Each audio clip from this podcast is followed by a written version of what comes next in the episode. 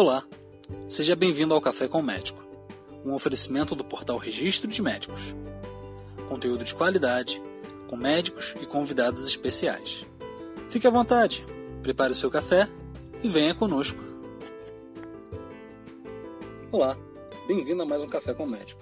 Nossa convidada de hoje é a doutora Lilian Stuart, cardiopediatra. Seja bem-vinda, doutora Lilian, é um prazer tê-la aqui conosco. Doutora Lilian, antes de mais nada, poderia falar um pouco sobre você? Há quanto tempo atua? Onde atua? Olha, eu tenho mais de 30 anos de formada, é, tá, atuo como cardiologista pediátrica há 25 anos, já fiz fellow no Canadá, é, trabalho com eco fetal e, e eco pediátrico. É, hoje em dia eu tenho consultório é, que fica no downtown, que é, se chama Espaço Cardio Infantil, Sim. onde eu atendo convênio e particular, né? Então, eu também trabalho no público, né? eu trabalho no Instituto de Cardiologia Estadual. Ah, correto. eu chefio, eu chefio a unidade lá. Doutora Lilian, qual seria a importância né, do pré-natal em relação à cardiopatia congênita? Bom, é, já se sabe que cerca de mais ou menos 2% dos fetos têm malformação congênita, sendo que as, cardio, as alterações cardiológicas são as mais graves e mais frequentes. Então, a incidência dessas doenças, elas chegam a em torno de 5 a 8 por cada mil crianças nascidas. É, sendo que é, mais ou menos 230 milhões de crianças é, são cardiopatas no mundo, né? E aqui no Brasil, em torno de 24 mil. Então, você vê como que é importante é, assim, o pré-natal é, específico para doença cardíaca. Muito importante. É, Qual exame poderia ser feito para detectar é, essas possíveis alterações no bebê ainda no, no útero? Olha, atualmente é, é- já é rotina pré-natal a realização de exames de ultrassom morfológico, que é realizado mais ou menos entre o primeiro e o segundo trimestre. E Uhum. nesse, nesse exame, eles fazem um rastreamento de malformação cardiológica pelos próprios obstetras.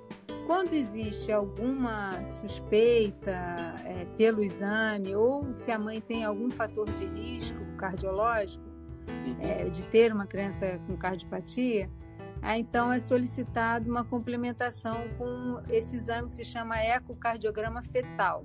Sim. Ele normalmente é feito por volta de 23 a 26 semanas e é um exame que é, costuma ter um bom é, assim diagnóstico, né? É, é, costuma afastar a maior parte das cardiopatias. Ah, sim. Mas assim, ele é capaz de detectar todas as patologias ou existe algumas em específicos que seria necessário um outro tipo de exame? Olha, é, é um exame complementar, né? É, ele, com uma mão experiente, ele costuma diagnosticar em torno de 90% das patologias. É, é uma, uma porcentagem bem maior do que se fizer só o ultrassom morfológico, né? Uhum. E o SUS, ele. Muita gente fala do SUS, mas ele em si possui esse exame dentro do rol pré-natal dele? Olha, é, é muito difícil uma grávida conseguir fazer esse exame pelo SUS, devido à grande demanda e, e, e poucos profissionais na área que fazem esse exame. Então é importante é, procurar um, um, um médico que realmente trabalhe diretamente com isso, né? Devido a essas questões, esses problemas que podem ocorrer no SUS, né? É, existem alguns hospitais do SUS, são poucos, que conseguem referir para ecofetal. É, mas não, assim, a nível populacional é irrisório. Não consegue atender. Não... É, não tem, não tem como. A demanda é muito grande. Doutora Helena, no caso, as mães que não conseguiram fazer esse exame no período adequado, quais os possíveis sinais que o bebê cardiopata apresenta no, no momento depois que nasce, né, no caso? Olha, é, essa, essa é uma boa pergunta, né? Porque eu no consultório e mesmo no hospital eu recebo muitos, muitas crianças que passam é, desapercebidas nos primeiros dias, nos primeiros meses e, uhum. e, muitas vezes as próprias mães me contam de que elas estavam notando uma certa dif diferença na criança em relação às outras é, que mesmo levando o posto de saúde os profissionais é, diziam que era normal ou que era assim porque estava resfriada mas olha é, os sinais de alerta para uma cardiopatia são é, a criança ficar com o lábio roxo ou extremidade arroxeada, é, ter muito cansaço quando mama, ficar com a respiração ofegante, rápida,